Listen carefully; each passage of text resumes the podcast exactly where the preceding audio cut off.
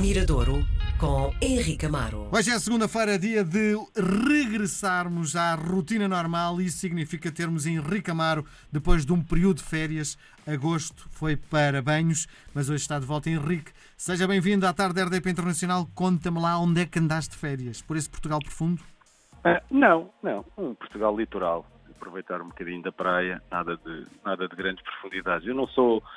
Gosto muito de aproveitar as férias e ficar sempre no mesmo sítio, não sou de andar a saltar, gosto de chegar a um sítio, montar a tenda e ficar, eh, e ficar por lá o máximo tempo possível. Portanto, foi entre, entre o Algarve e, e Lisboa. Sim, uh, e sentes uh, com as baterias recarregadas, não é isso?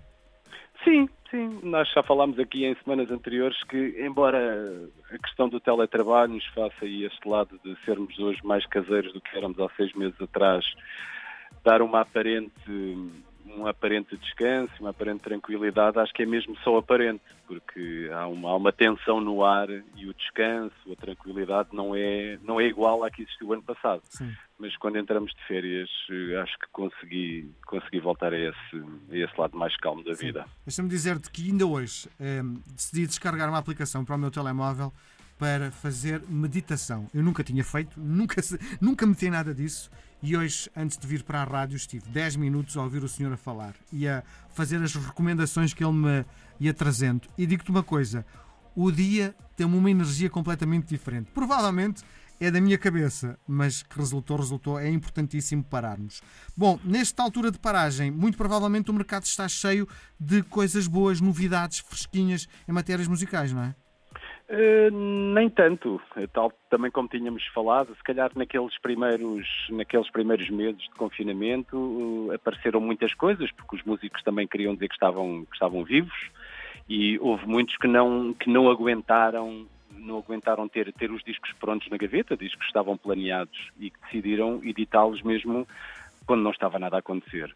Mas depois acho que hum, houve uma espécie de um travão nessa vontade e e a maior parte deles decidiu, ou melhor, percebeu que, que, não eram capazes de os promover devidamente, então tudo, tudo aquilo que tinham preparado decidiram esperar por, por este mês e pelo, pelos meses que seguem até ao final do ano. Embora uh, tenham existido músicos, e hoje trago um desses, que é um, perfeito disco de, de, confinamento, é um disco que é um, é um músico que eu acompanho há, há muitos anos, chama-se B Fachada, um, e, e, há muito tempo que não havia, quer dizer, ouvia falar dele, mas ele não, não, não tinha disto há muito tempo. E foi precisamente numa, numa sexta-feira, ao ler o jornal, uh, na praia, que reparei que ele tinha acabado de lançar o, o, novo disco. Portanto, é, algo, é um disco editado no verão, um disco editado em, em julho, na segunda quinzena de julho.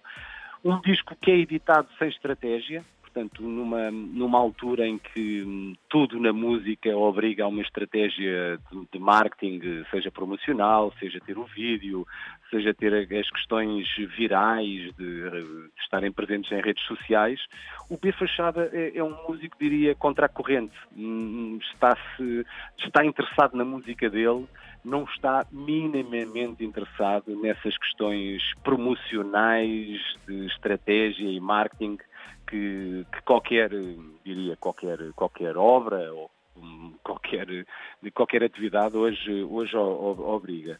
E lançou o disco assim, do nada. Hum, eu, eu li, li, a crítica que, que vinha no, no Jornal Público e, e, ao chegar a casa fui, contactei-o para. Aliás, primeiro fui ouvir o disco numa plataforma que se chama Bandcamp, porque até nisso o, o B Fachado é muito reservado, portanto estamos a falar de uma gravação que não tem edição em vinil, não tem edição em cassete, não tem edição em CD, não está no Spotify, portanto acho que são características eh, que fazem dele, só por isso fariam no, o, algo único. Agora, se a música também não tiver consistência e se não tiver a criatividade, também isso acho que pouco, pouco vale.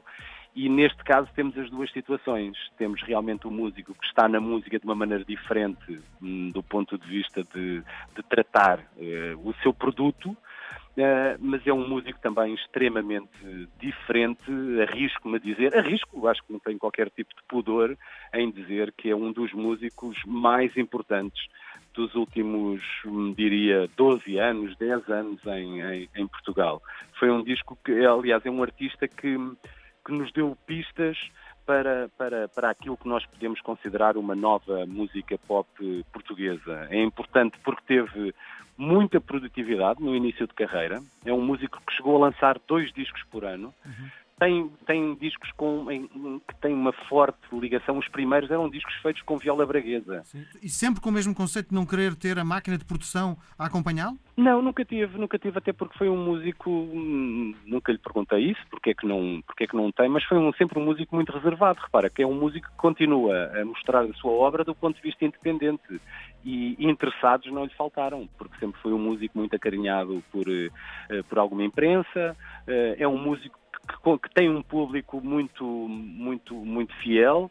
É um músico muito interessante do ponto de vista de, de, de discurso, é um músico com, com ideias, eh, às vezes até elas eh, controversas, portanto, não se, não, se, não se pode considerar. É um músico apetecível para a indústria. Sim. É um músico apetecível e para uma que não é nacional. só fachada, não é?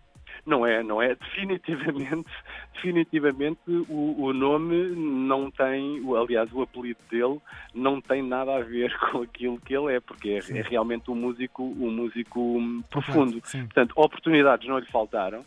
É uma questão mesmo de, de diria, de, de, olha, de atitude, como hum. costuma dizer. Este é um disco gravado em pleno período de confinamento. Eu creio que ele vive ou em Lisboa, na Grande Lisboa, mas este é um disco feito em Mértola.